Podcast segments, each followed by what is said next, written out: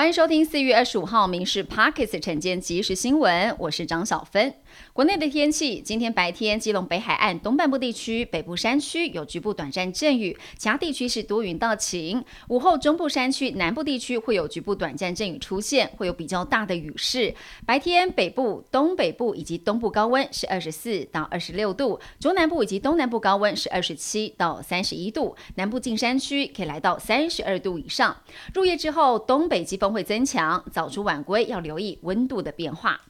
新冠肺炎疫情趋缓，国内各项防疫措施几乎是完全松绑。行政院长陈建仁今天将出席指挥中心会议，听取相关的规划报告。随后，指挥中心在四点也会举行记者会来说明，预估将公布新冠肺炎会改类、指挥中心降级解编等等实施的日期。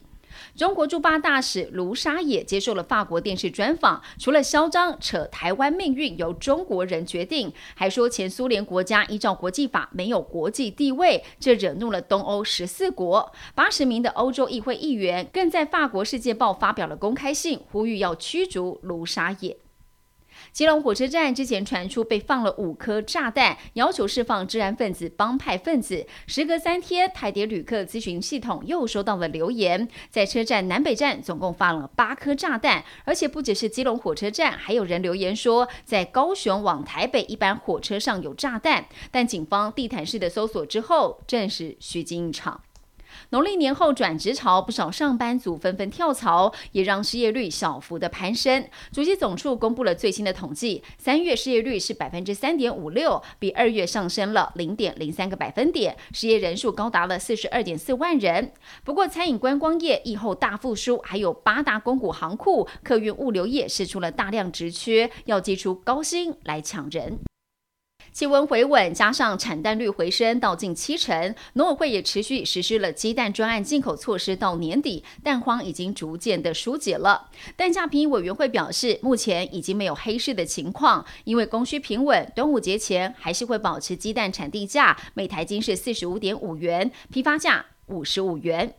端午节要到来，专家建议吃肉粽要少用蘸酱，可以搭配玉米笋一起吃。而粽叶挑选时要注意，太过鲜艳色泽是不是会有化学药剂？另外，食材挑选方面，建议咸蛋黄可以用蒸的，猪肉选油脂比较少的里脊部位。另外，花生挑饱满外观，也要注意味道变质。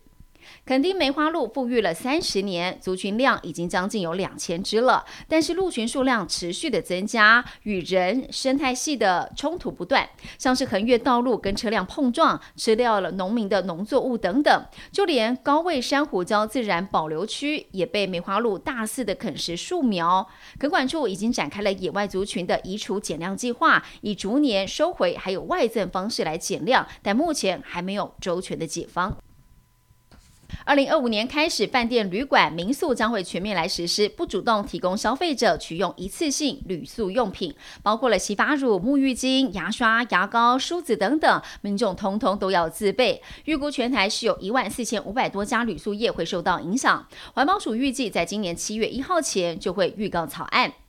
国际信评机构指出，今年全球稻米产量恐怕出现二十年来最大的短缺，米价会上扬。农粮署说，台湾的稻米公粮还有六十四万吨，民间也有二十五万吨的库存，足够供应国人十个月所需。而五月起，高平地区所种植的稻米会陆续的收割，国内稻米库存量是充足的，米价相对是稳定，请国人不用担心。